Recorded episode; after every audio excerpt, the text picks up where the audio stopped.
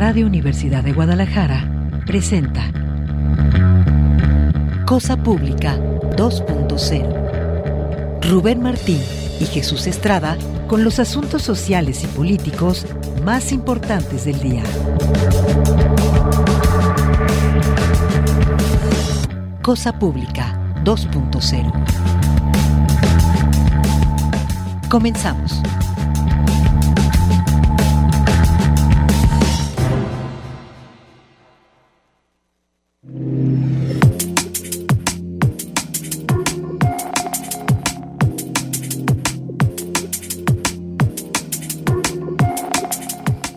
Hola, ¿qué tal? Qué gusto que continúen acá en Radio Universidad de Guadalajara. Bienvenidos a ahora Cosa Pública 2.0, el espacio que preparamos para compartirles con mucho gusto en este horario una selección de los temas sociales y políticos que nos parecen más urgentes en la muy amplia agenda informativa de Jalisco, de México y temas internacionales también. Por supuesto, le vamos a dar seguimiento a este terrible eh, dos terremotos, sismos que ocurrieron allá en Turquía, los efectos que están teniendo, cómo van aumentando las cifras de víctimas, peligrosamente acercándose casi hasta las 10.000, pero también hay algunas reflexiones que llegan desde Turquía que pues nos competen a todos, que tiene que ver con más allá del poder que tenía, digamos, la, la, naturaleza en estos sismos, es el poder de la corrupción, de las construcciones eh, irregulares, del altísimo sistema corrupto que hay en el aparato gubernamental de Turquía. Esas son algunas de las reflexiones que han estado llegando también en estos últimos días. Pero vamos a compartirles en esta tarde otros asuntos urgentes, muy urgentes acá de Jalisco, que tienen que ver sobre todo con el tema de la violencia contra las mujeres, la violencia machista, con esta serie de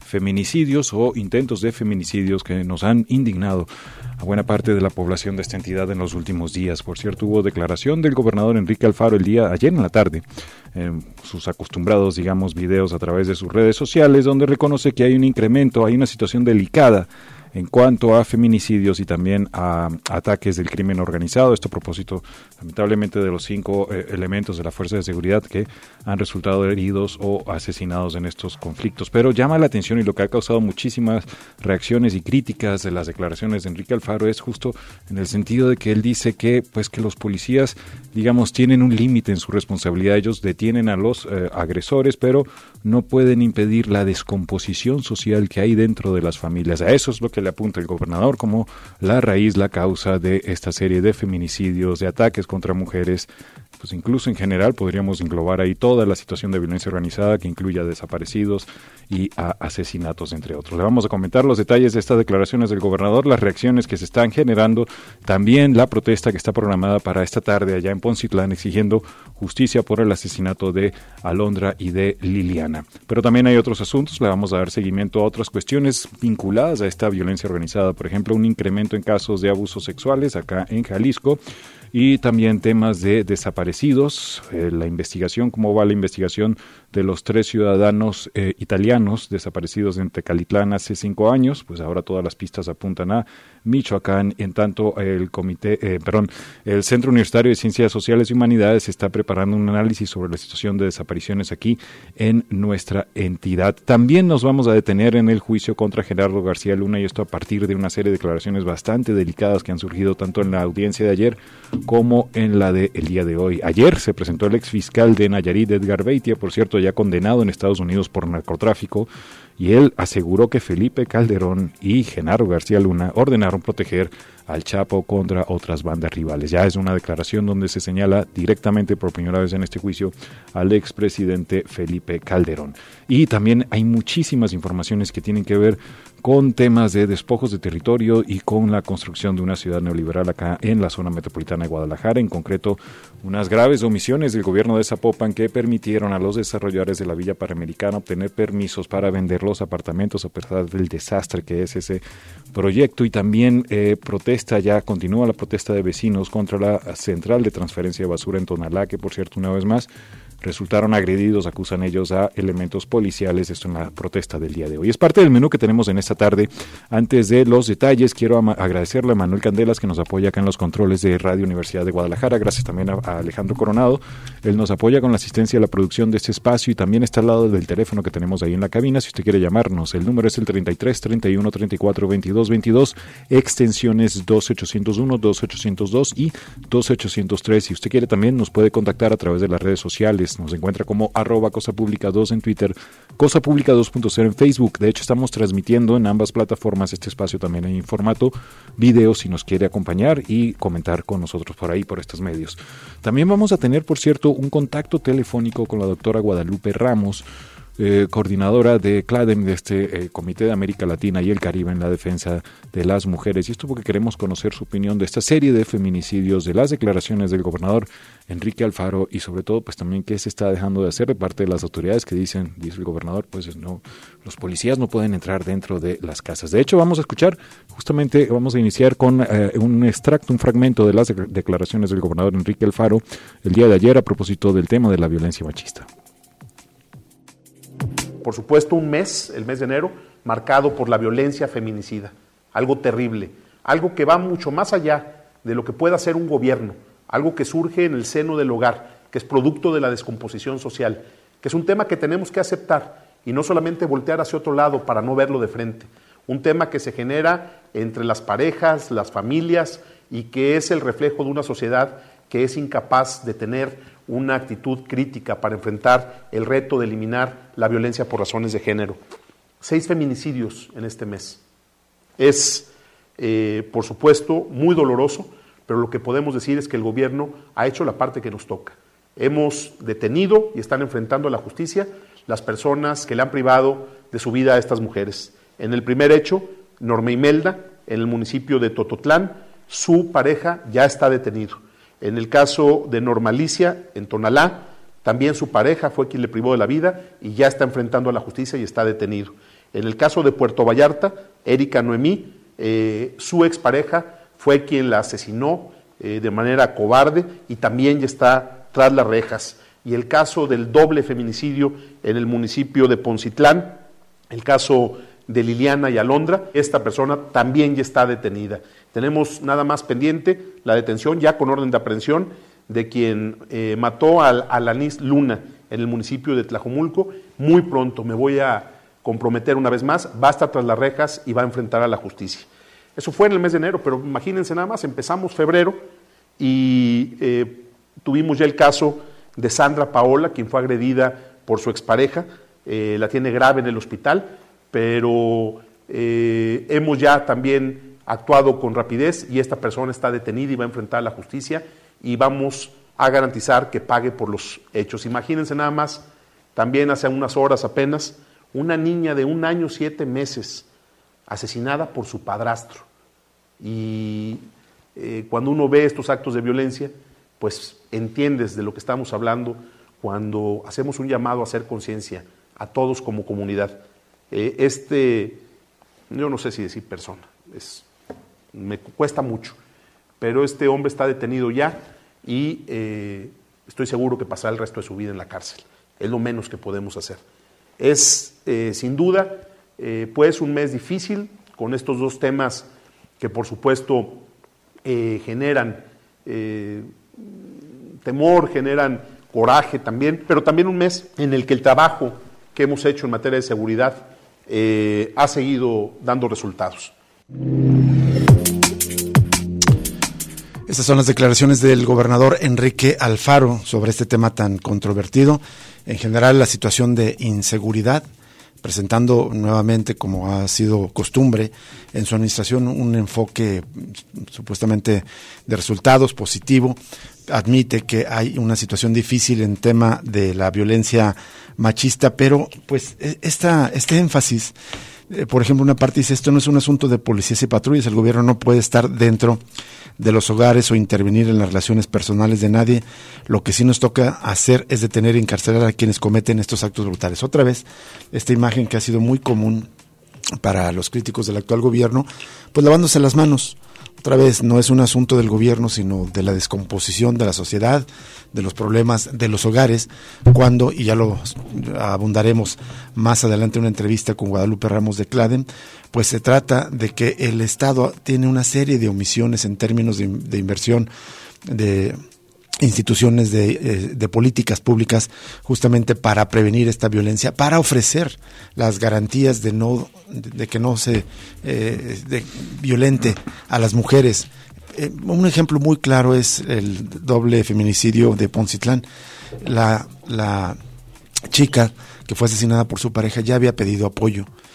Eh, la Paola, que fue acuchillada por su pareja, también ya tenía incluso pulsos de vida.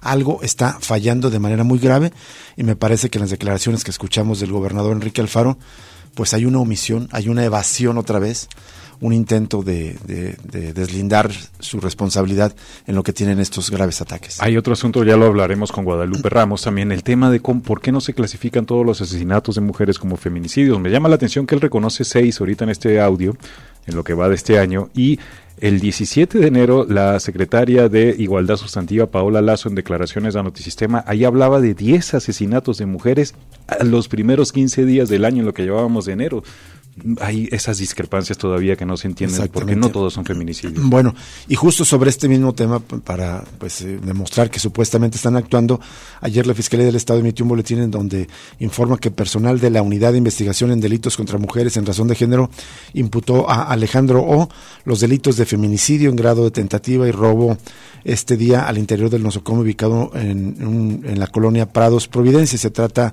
de quien atacó a Paola. Se recuerda ahí que según la carpeta de investigación fue el pasado 4 de febrero cuando Alejandro O presuntamente agredió físicamente a su ex esposa en su domicilio allá en Santana, Tepatitlán, en Zapopan y se apoderó de un vehículo propiedad de la víctima con el cual huyó. Después y en coordinación con la Comisaría de Seguridad Pública de Zapopan se le cumplimentó el mandato judicial por los delitos. Bueno, y justamente también sobre este mismo caso, de no ser por la intervención del hijo de Paola, de 8 años, el, el desenlace hubiera sido fatal, asegura Janet su hermana al hablar sobre el ataque de que fue víctima el pasado sábado por parte de Alejandro, su ex esposo. Sí, fueron testigos y gracias al niño que tiene ocho años, la niña tiene cuatro, pues ella está viva, porque él fue el que intervino, su ropa también estaba toda llena de sangre. Los niños están resguardados con la familia y ya están recibiendo también atención psicológica. Ese es uno de los impactos terribles también cuando los pequeños tienen que ver ese tipo de violencia extrema dentro de su casa. De hecho, en esta nota de Grisela Torres Zambrano, Sistema cuenta que los hijos de Paola de cuatro y ocho años de edad fueron testigos de la agresión que la tiene en coma inducido desde el sábado pasado, pero los hechos fueron tan traumáticos, dice para ellos, que preguntaron en varias ocasiones si su madre seguía con vida. Bueno, y al presunto agresor de Sandra Paola, eh, ya se le imputaron los delitos de feminicidio en grado de tentativa y de robo calificado. Es otra nota del diario NTR que recuerda justamente este suceso. Se confirmó que el detenido, que fue detenido el presunto responsable de la muerte de una bebé también de apenas un año y siete meses, eh, registrada el 2 de febrero. Este día la pequeña fue llevada por una adolescente que dijo ser su madre la clínica 180 del Instituto Mexicano del Seguro Social, donde personal médico corroboró la muerte de la menor y ella tenía huellas de violencia. Lamentablemente esta bebé de un año, siete meses, al caso también se refirió el gobernador Exactamente. Enrique Alfaro. En NTR se recuerda que hubo también otra agresión recientemente, fue la madrugada apenas de ayer lunes, cuando una mujer fue tocada por su expareja en la calle Sierra Nevada, en la colonia Lomas del Mirador, etapa 6 en Tlajumulco. El agresor fue detenido es un tipo de entre 45 y 50 años de edad quien le disparó a la víctima y después la atacó con arma blanca. Al escuchar los gritos de la víctima de unos 50 años de edad, uno de los colonos acudió a auxiliarla, pero también resultó lesionado con arma blanca a la altura del abdomen. Momentos después, elementos de la policía municipal recibieron la información y finalmente capturaron al agresor. Lamentablemente se reportan más agresiones de este tipo en Lagos de Moreno. Una mujer fue agredida por su pareja sentimental. Ella perdió un ojo como resultado del ataque y también en Tlajumulco, en el fraccionamiento Lomas del Mirador, una mujer de 51 años fue atacada. Justamente es la noticia del día del, bloque anterior. Y bueno, la violencia contra las mujeres en Jalisco no da tregua y por el contrario va al alza de acuerdo con estadísticas del Secretario Ejecutivo el Sistema Nacional de Seguridad Pública, mientras que 2021 cerró con un total de 3.763 víctimas que sufrieron alguna agresión que atentó contra su vida en 2022 fueron 4.368. Es impresionante, ahí está el incremento. Aquí en Jalisco de la violencia machista, más allá de las declaraciones, las cifras reportadas por el propio Secretariado Ejecutivo del Sistema eh, Nacional de Seguridad Pública representan que el año pasado, en promedio, cada 24 horas, cada día, 11 mujeres en Jalisco acudieron a presentar una denuncia por haber sido víctimas del delito de violencia machista, pero precisamente la cifra solo considera aquellas mujeres quienes sí se atrevieron a denunciar. Bueno, y eh, sobre este tema también eh, Nancy Castañeda, vocera del colectivo Las Paritaristas, exigió que el fiscal del Estado, Luis Joaquín Méndez Ruiz, debe ser llamado a comparecer para que explique por qué una agencia, el Ministerio Público, está albergada en una casa y no hay agentes que custodian las instalaciones y punto que pudo haber salvado la vida de Alondra y su madre Liliana al momento de ser atacadas en, Poncitlán por su expareja. Vamos a ir a una pausa y regresamos con más información aquí en Cosa Pública 2.0.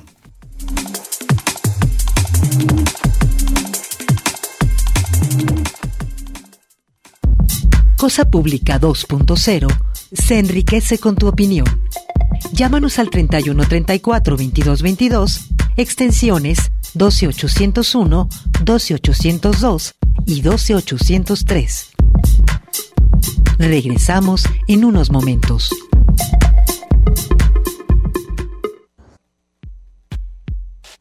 Cosa Pública 2.0. Regresamos.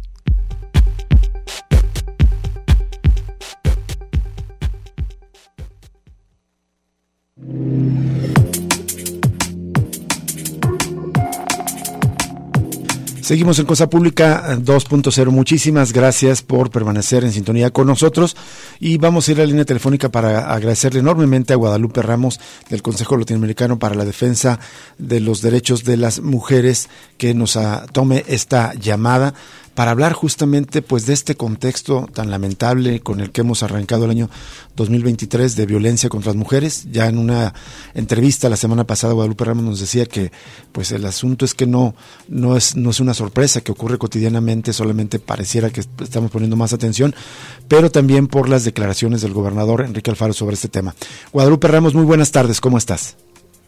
Hola, ¿qué tal? Muy buenas tardes, Rubén y Jesús. Un saludo para ustedes y para su audiencia. Muchísimas gracias, Guadalupe Ramos, por atender esta esta llamada. Pues eh, eh, siempre es un es un gusto platicar contigo, un, privilegio que nos compartas tu análisis desde eh, la actividad en CLADEN, pero también como investigador aquí en esta casa de estudios, que pues probablemente eres una de las de las mujeres que más conocen justamente este, esta situación de la violencia que se sufre, la violencia machista que se padece aquí en el estado de Jalisco.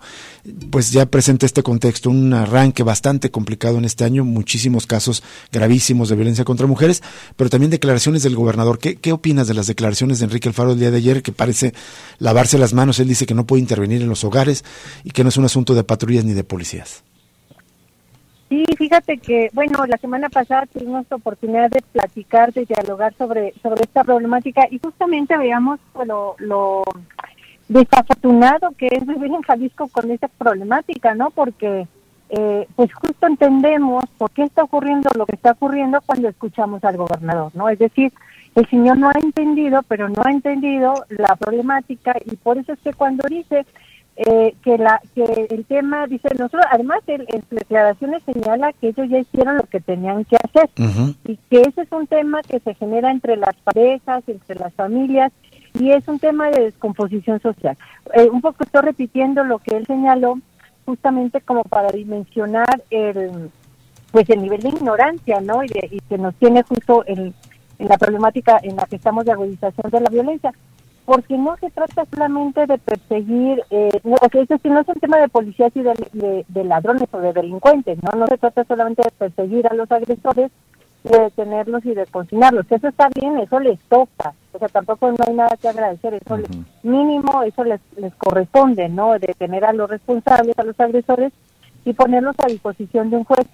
Pero, sobre todo, la función principal que les correspondería y que le correspondería a él como primer mandatario es, este, es, asegurar eh, que la vida de toda la ciudadanía, no solamente de las mujeres, de toda la ciudadanía, la vida de las mujeres eh, está segura, está tranquila en una ciudad, en un estado como nuestro.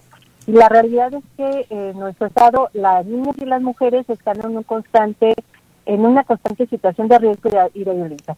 Y yo lo que quisiera dejar claro con tu audiencia es que pues todas estas muertes de las que hemos estado hablando, todos estos asesinatos, todos estos intentos de feminicidio, todas estas agresiones, todos, absolutamente todas son prevenibles.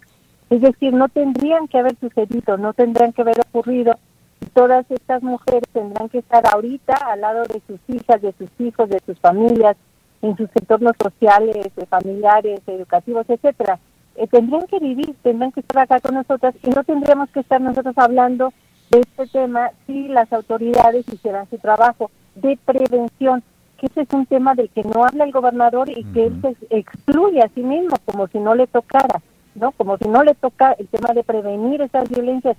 Y esas violencias machistas aún las ocurren dentro de mi casa, el gobernador está obligado a través de eh, la generación de políticas públicas de prevenirlas, de sancionarlas y de erradicarlas. Yo, yo quisiera poner un ejemplo para que el auditorio entendiera cómo es que el Estado se mete hasta mis camas para, para establecer esos mecanismos de sanción y de prevención.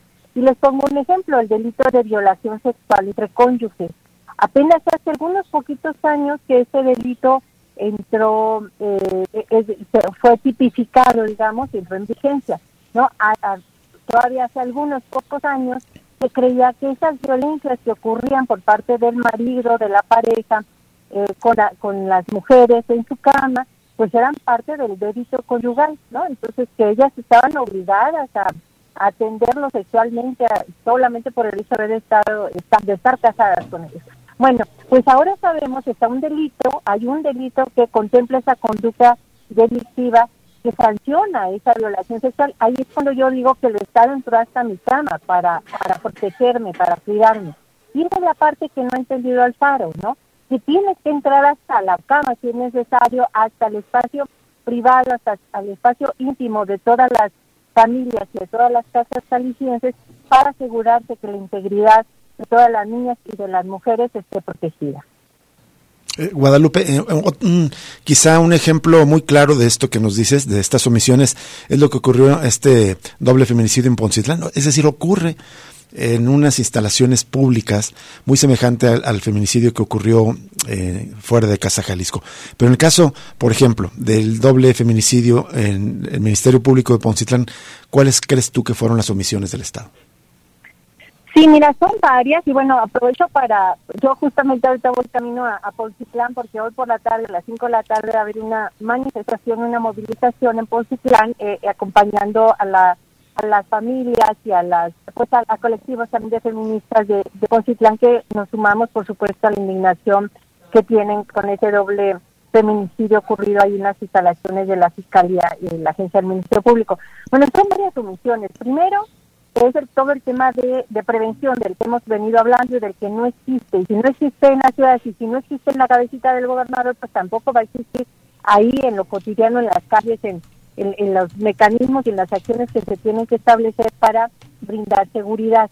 Eh, y en el caso concreto de ellas dos, eh, ya había, había denunciado anteriormente estas violencias, pero no solo eso, ella había externado su temor de que su esposo eh, contaba con armas en casa. Así lo dijo y así quedó asentado y esto lo, lo señalan familiares de la víctima.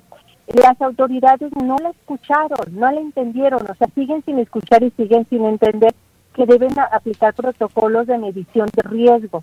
Si hubiesen aplicado esos protocolos de medición de riesgo, pues ahorita las tendremos vivas a ellas dos. Eso por una parte, no aplicaron esos protocolos que además se comprometieron a hacerlos desde el asesinato y el feminicidio de Vanessa afuera de, Casa Jalisco.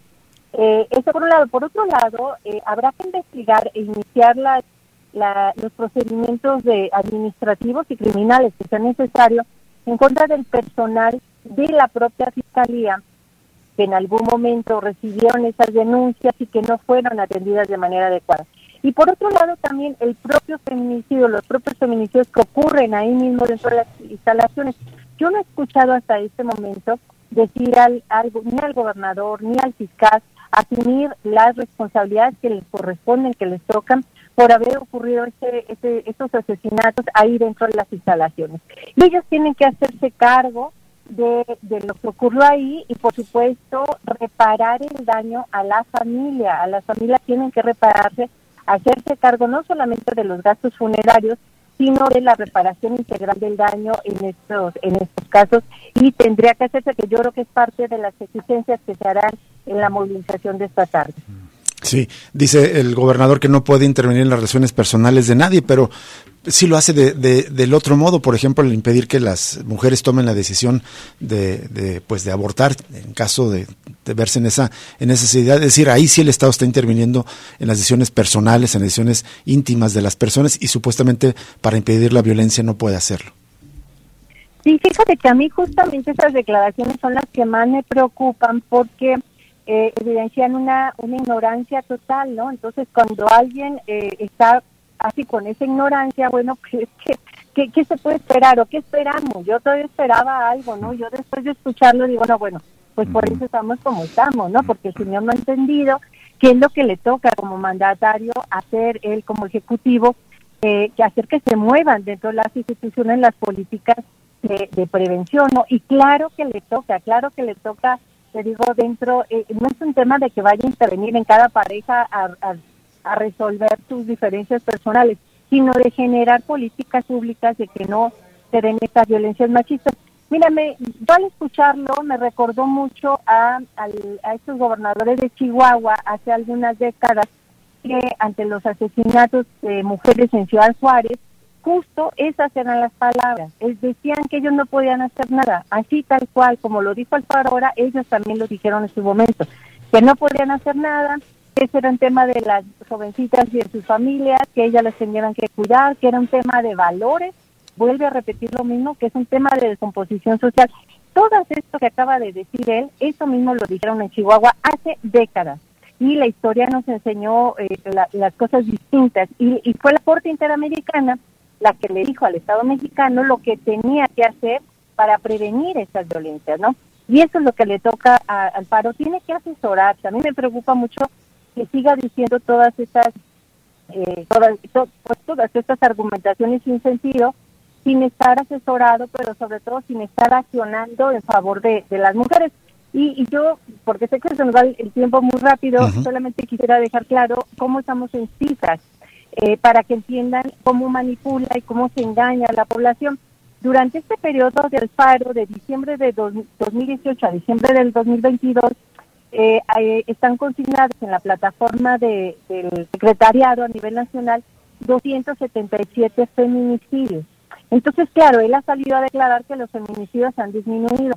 No, no es cierto eso. Lo que ha disminuido su capacidad de investigación, pero sobre todo lo que me enoja mucho es que nos pretende engañar a la población con esas cifras, porque eh, solamente del año pasado, de 2022, se consignaron 35 feminicidios de 240 asesinatos de mujeres, 240 asesinatos. Y en lo que va del año, son 18 mujeres asesinadas y mm. solamente 5 casos se han consignado como feminicidios, ¿no? Entonces, mientras sigan haciendo mal, malas investigaciones, malas consignaciones, Mientras siga declarando que no le toca hacer esto, bueno, pues esa agudización de violencia que estamos viviendo contra las mujeres eh, se va a seguir presentando. A Guadalupe Ramos, eh, comentas entonces en lo que va este año van 15 asesinatos de mujeres porque el gobernador 18, porque el gobernador solo reconoció 6 ahí en la en la en el video.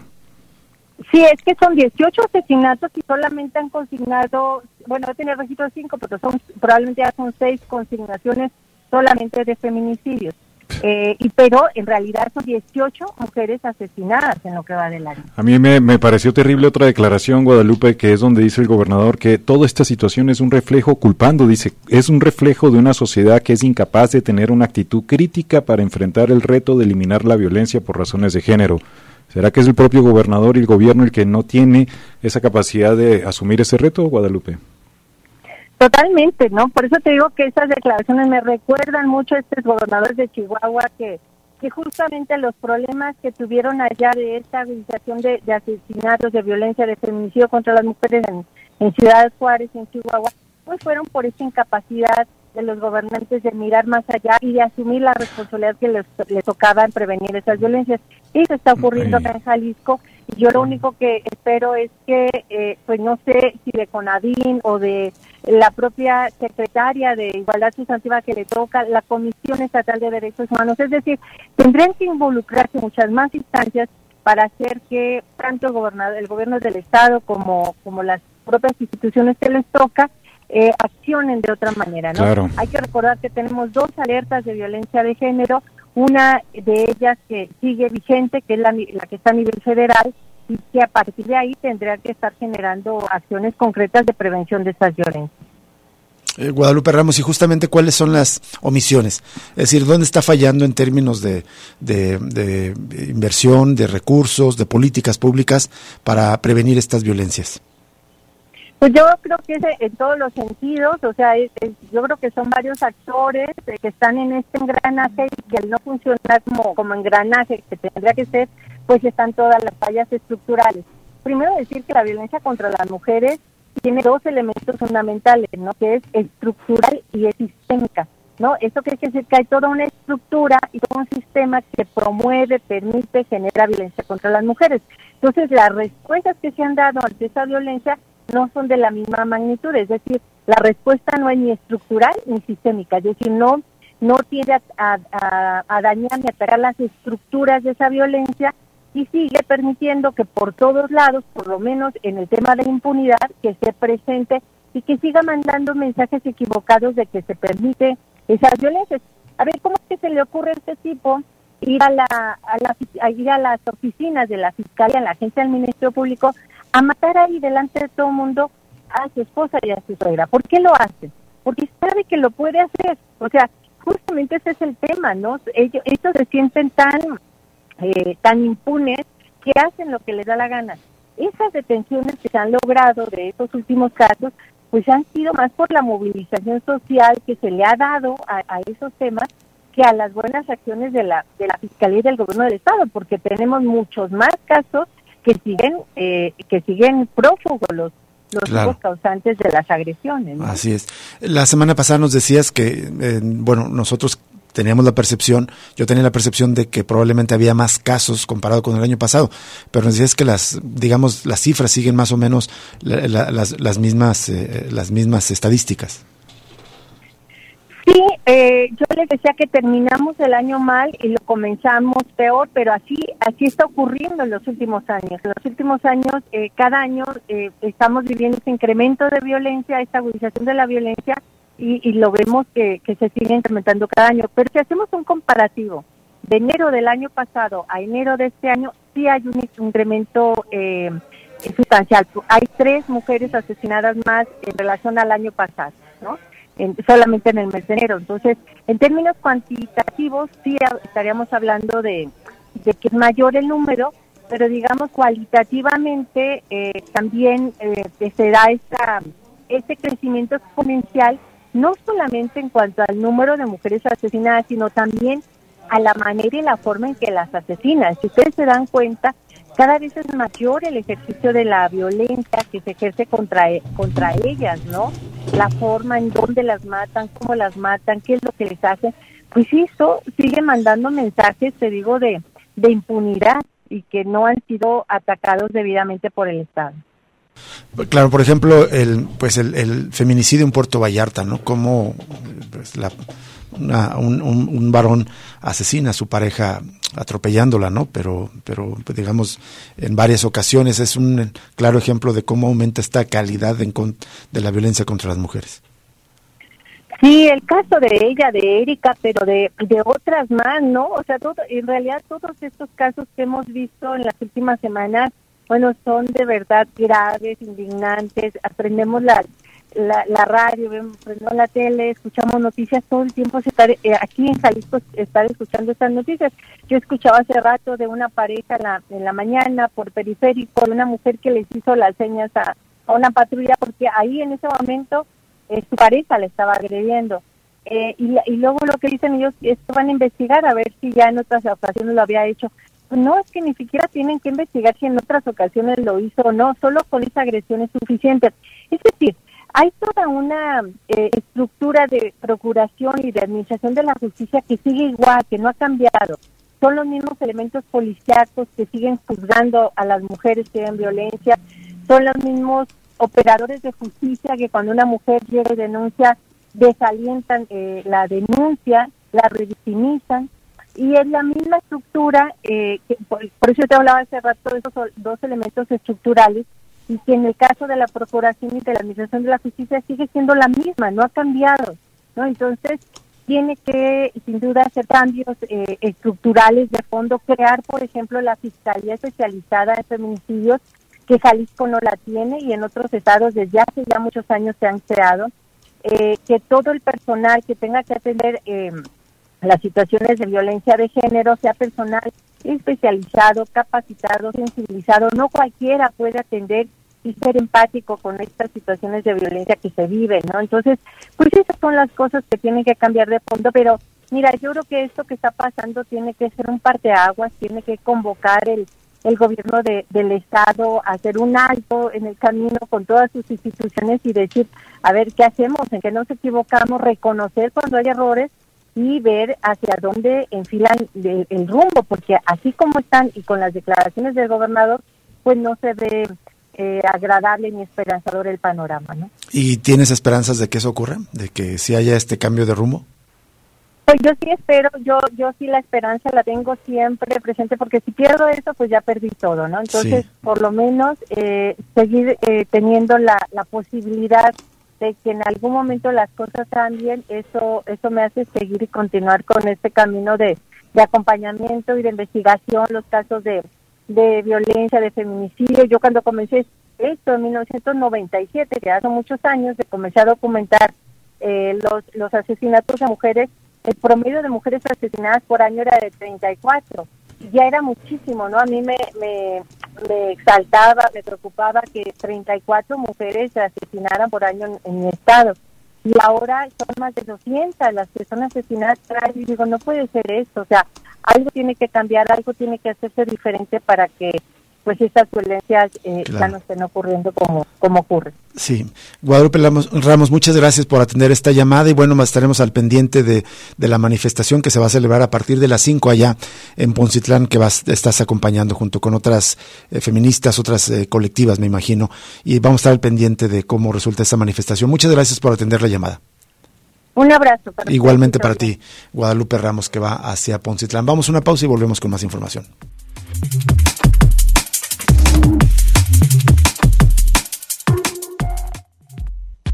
Ya regresa Cosa Pública 2.0 con Rubén Martín y Jesús Estrada.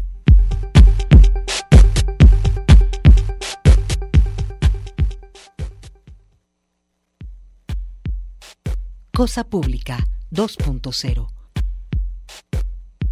Regresamos.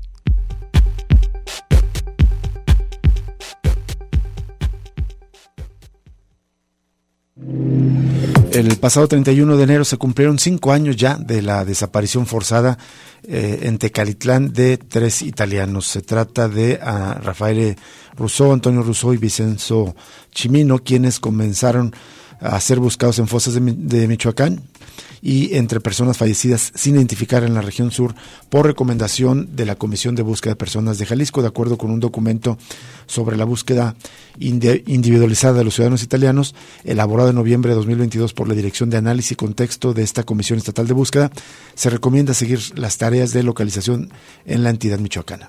Dice esta nota de NTR que el documento oficial enfatiza la necesidad de enfocar la búsqueda de los tres italianos en Michoacán después de verificar la información forense sobre fosas clandestinas localizadas en ese estado, especialmente la encontrada en Los Negritos, en el municipio de Villamar, el 18 de junio del 2022, donde se han encontrado más de 20 cuerpos. Algunos corresponden a personas cuyo fallecimiento se estima ocurrió hace tres años. La operación criminal en la zona de estudio se concentraba al momento de la desaparición hacia la capital de Colima, disminuía en la zona de Tepal- Y se agudizaba de nuevo una petzingana. Esto suma la localización de uno de los eh, vehículos de las víctimas en este último municipio michoacano el 10 de julio de 2018.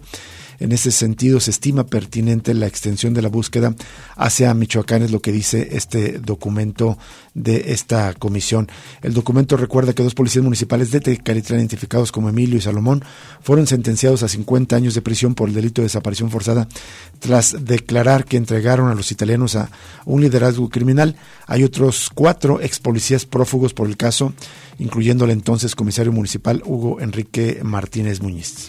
También se recuerdan las acciones especiales de búsqueda realizadas por las autoridades locales para encontrar a Rafael Russo, de 60 años, al momento de su desaparición, Antonio Russo, de 25 años, y Vincenzo Chimino, de 29 años.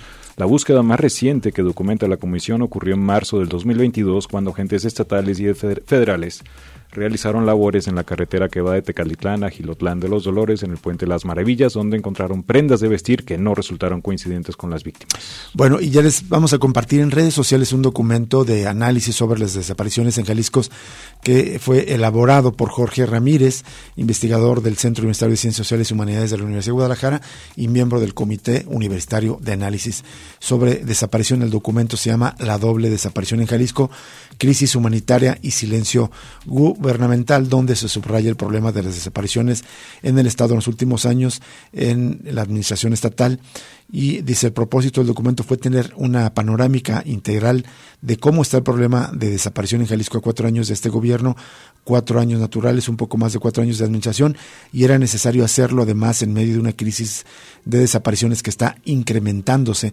tanto en las denuncias como en los casos, y por otro lado tenemos un colapso de la política que venía implementando el gobernador, que tampoco era suficiente, pero ahora hay indicios de que está rebasada y queríamos hacer ese ímpetu que se expresa en este documento, es lo que señala Jorge Ramírez. Vamos a una pausa más y regresamos para compartirle en el final de, de Cosa Pública de este martes la información más reciente del juicio contra Genaro García Luna allá en Nueva York.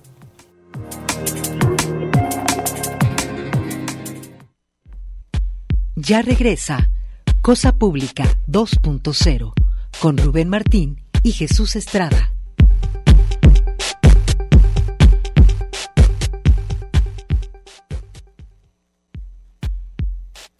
Cosa Pública 2.0. Regresamos.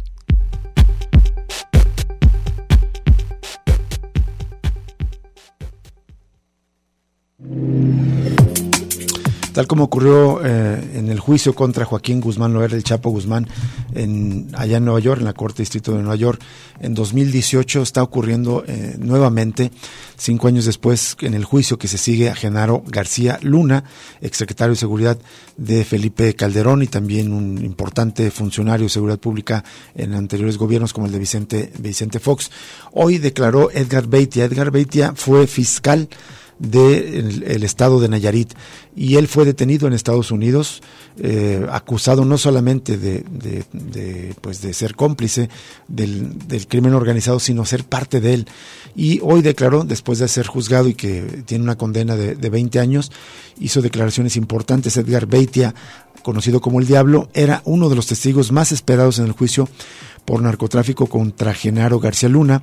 El exfiscal de Nayarit se sentó hoy en el estrado, siguió la línea que le marcó la fiscalía durante su testimonio y soltó la declaración bomba de que la instrucción del gobierno de Felipe Calderón y la Secretaría de Seguridad Pública de García Luna era proteger a Joaquín El Chapo Guzmán y al cártel de Sinaloa. Dijo textualmente, la línea era proteger al Chapo, declaró Beitia. El, el testimonio del exfuncionario es el primero en señalar directamente al expresidente de México, Felipe Calderón, en el proceso judicial de Nueva York. Calderón negó tales órdenes, que tales órdenes existieran durante su mandato. Nunca negocié ni pacté con criminales, eh, escribió Felipe Calderón en sus redes sociales. Sin embargo, en el juicio, Beitia reiteró y dijo, debíamos proteger a los Chapos y no a los Beltrán Leiva. Esto con respecto a esa supuesta guerra entre cárteles que hundió a una ola de violencia en nuestro país. El testigo afirmó también que Luis Cárdenas Palomino, la mano derecha de García Luna, coacusado en el caso de Estados Unidos, le dijo en otra ocasión en una reunión en el llamado Punker de la Secretaría de Seguridad Pública que estaba del lado equivocado en la disputa entre ambas organizaciones al privilegiar a la facción de Arturo Beltrán Leiva nos dijo que era eh, a El Chapo a quien debíamos apoyar, dijo en la corte de Brooklyn. El Diablo contó que escuchó por primera vez la orden de proteger al Chapo en una reunión informal con el entonces gobernador de Nayarit, Ney González, que estuvo bajo al mando de ese estado de 2005 a 2011. El testigo narró que la instrucción se dio después de que dos agentes fueran secuestrados, lo que desató un escándalo en el estado. Fue convocado por su escolta a abordar su vehículo eh, y ahí relató, ahí fue cuando me dice que si sabía por qué me estaba pasando esto y con quién tenía que hablar, siguió. O sea, básicamente lo que dijo el fiscal es que el gobierno de Nayarit estaba con el bando de los Beltrán Leiva y el gobierno federal de Felipe Calderón y García Elena, García Luna estaba era con el Chapo, dijo eh, eh, el Diablo contactó, contó que escuchó por primera vez hablar en esa reunión sobre el Chapo y luego más adelante dijo, acabo de llegar de una reunión muy importante en Ciudad de México con Felipe Calderón y con Genaro García Luna, donde nos dijeron que la línea era el Chapo. Eso zanjó el convicto recordando las palabras del propio exgobernador Ney González, vestido con uniforme café allá en el centro de detención, la misma cárcel donde está ingresado García Luna. ¿Y qué le dijo usted? Le preguntó la fiscal. Y él dice nada, al gobernador no se le piden explicaciones, contestó Beitia, condenado en 2019 a estos 20 años de cárcel allá en Estados Unidos. Calderón, como ya dijimos, respondió en sus redes sociales. El, eh, el mensaje textual de Felipe Calderón es, me he reservado opinar sobre el juicio al ingeniero García Luna hasta que concluya. Por ahora niego categóricamente las absurdas declaraciones que reporta la prensa que hizo hoy el testigo Beitia. Lo que señala sobre mí es una absoluta mentira. Nunca negocié ni pacté con criminales, es lo que dice Felipe Calderón. Bueno, hay al parecer muchísimas evidencias en contrario a lo que él está señalando. Bueno, y en más sobre este juicio en, saldos de lo que se declaró el día de ayer, Genaro García Luna acordó pagar 25 millones de pesos mensuales al dueño del periódico El Universal para contrarrestar rumores sobre los vínculos del entonces secretario de Seguridad Pública con integrantes del cártel de Sinaloa. Esto declaró un testigo cooperante quien dijo participado en el arreglo, así como un esquema de corrupción encabezado por el entonces gobernador de Coahuila, Humberto Moreira Valdés, que generó 200 millones de dólares en fondos ilícitos. Es el resumen de lo que ayer se dijo en el juicio allá en Nueva York en contra de Genaro García Lumen, eh, Luna, en un resumen que hace el diario La Jornada. Ahí cuenta pues también, es importante esa declaración que también salpica a Humberto Moreira, porque hay que recordar la baño de sangre que hubo en Coahuila también durante aquellos años, las masacres, desapariciones de ahí comenzaba también toda esta maquinaria de desaparición y de exterminio. Pero esto recuerda que estas declaraciones provienen desde Héctor Villarreal, ex secretario de Finanzas del gobierno de Coahuila. Él se presentó ayer también en el juicio de García Luna. Contó que junto con Moreira, en un viaje oficial a la Ciudad de México en 2009, vieron por segunda ocasión a Genaro García Luna. Según la declaración en ese encuentro, el secretario le preguntó al gobernador si conocía personas de El Universal, ya que le preocupaba, le preocupaba que circularan en algunos medios rumores de que había sido secuestrado y que estaba estaba relacionado con algunas personas del cártel. Moreira afirmó el testigo y le respondió García Luna que era muy buen amigo del dueño de este periódico El Universal y que lo acercaría con él sin ningún problema. El dueño del Universal, Juan Francisco Ili Ortiz, era compadre de Moreira, declaró Villarreal, aunque él y su jefe lo habían visto varias veces tanto en la capital como en Saltillo. El testigo aseguró que llegaron a un acuerdo por el que se le pagarían 25 millones de pesos mensuales al diario para contrarrestar las versiones de otros medios de que García Luna estaba relacionado con el narcotráfico. Nada más para ponerlo en contexto, el sueldo de García Luna no era más, más de 150 mil pesos oficiales, de donde iban a salir 25 millones de pesos mensuales para sobornar a este diario. Este testigo indicó que fue enviado a México por Moreira para ayudar en la entrega de uno de los pagos. Contó cómo acompañó a Sergio Montaño, un asistente de García Luna, a las oficinas del Universal para cerrar el trato. Montaño llegó con una pequeña maleta llena de efectivo, informó que el resto del pago estaba en la camioneta en la que iban. Villarreal bajó la guía de interrogatorio por el fiscal Erin Reid informó que en una ocasión se usaron fondos del Estado de Coahuila para completar un pago al rotativo nombre de García Luna después de que el secretario les solicitó ayuda en el trámite. Yo di las instrucciones para pagar 10 millones de pesos y para que se elaborara una factura que no se registrara en las cuentas oficiales, es lo que contó ahí el declarante, expuso que él mismo había guardado en una caja facturas inconsistentes como esa, un documento que fue mostrado de jurado en la Corte. La factura dice que el destinatario es el Universal Compañía Periodística Nacional, el concepto es publicidad de campaña de rescate del turismo 2009 y está fechado el 24 de junio de 2009 por un monto de 11 millones 500 mil pesos. Preguntado por qué el total era más alto que los 10 millones que solicitaron, explicó los 1.5 millones es de impuestos que se aplican en México, soborno con impuestos, es lo que está relatando, confirmando este testigo allá en la Corte de Nueva York. Por cierto, pues es que era el secretario, ex secretario de Finanzas del gobierno de Coahuila, es lo impresionante de todo lo que se está revelando y bueno, pues continúa el juicio también esta semana. Bueno, ya hubo reacciones del exgobernador priista de Coahuila, Humberto Moreira, negó tener vínculos con el exsecretario de Seguridad Pública, Genaro García Luna, como declaró Héctor Javier Villarreal, quien fue secretario de Finanzas durante su administración 2005-2011, en el juicio que se sigue al ex SAR antidrogas en la Corte del Distrito Este de Nueva York. Esa está una burla, ¿no? Que se le mencione como SAR antidrogas, con todas las evidencias que están, eh, ya se conocían de antes, pero que se están confirmando en este juicio de sus vínculos con personajes del crimen organizado. Moreira también destacó las discrepancias que mantuvo, según él, con Felipe Calderón mientras ejerció como gobernador. Recordó no haber firmado el desplegado de mandatarios que reconocía el triunfo del panista en la presidencia y expuso que en su gobierno rechazó trabajar con la Secretaría de Seguridad de Calderón y sostuvo haber coincidido tres veces con García Luna, una en su despacho, una cuando fue invitado a recorrer ese llamado búnker. La segunda a través de Nextel le recriminé una invasión por parte de funcionarios policiales portando armas largas a las instalaciones del Comité Directivo Estatal del PRI. En esa llamada se originó una álgida discusión profiriéndonos graves insultos verbales. ¿Cómo sería posible que el señor García Luna me pidiera un favor de cualquier índole? La tercera ocasión en la que coincidí fue pública en una eh, conferencia nacional de gobernadores. Acotó que jamás existió una relación ni mantuvimos conversación alguna en relación a un sistema eh, Pegasus. Es del todo falso que intercediera entre él y el periódico El Universal, lo que está declarando Humberto Moreira, deslindándose pues de estos vínculos, pues las reacciones típicas, ¿no? Claro. Cuando ocurren estas, estas señalamientos, estos señalamientos. Hay que ver qué sale también en este juicio de cuestiones como masacres, por ejemplo, el caso de Allende también aquellos años. O, ahora que mencionan también ya incluso salpicaron el sistema de espionaje Pegasus con el cual pues han espiado también a periodistas y activistas. Y solo ya para cerrar el programa, justamente les vamos a, a dejar ya con este, solamente este primer párrafo de esta nota, ya se las compartiremos en redes sociales, una nota de la agencia EFE que eh, reporta que 68 periodistas y trabajadores de los medios de comunicación fueron asesinados en el ejercicio de su profesión en el año pasado, 21 más que el año anterior, según el informe anual de la Federación Internacional de Periodistas publicado este mismo martes que sitúa a Ucrania, México, en segundo lugar Haití, Pakistán, Colombia y Filipinas como los países más peligrosos para ejercer esta profesión. México en segundo lugar después de Ucrania, que como todos sabemos, pues la situación es grave porque ocurre una invasión por parte de Rusia, una guerra abierta.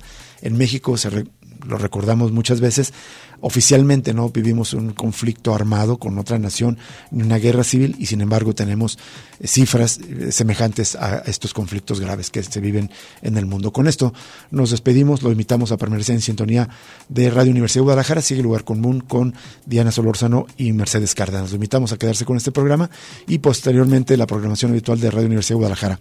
Y mañana lo invitamos a otro análisis crítico de la realidad aquí en Cosa Pública 2.0. Hasta entonces, muchas gracias.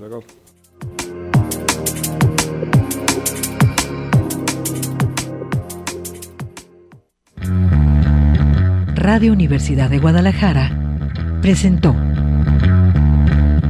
Cosa Pública 2.0. Rubén Martín y Jesús Estrada con el análisis crítico de la actualidad. Cosa Pública 2.0. Gracias por escucharnos.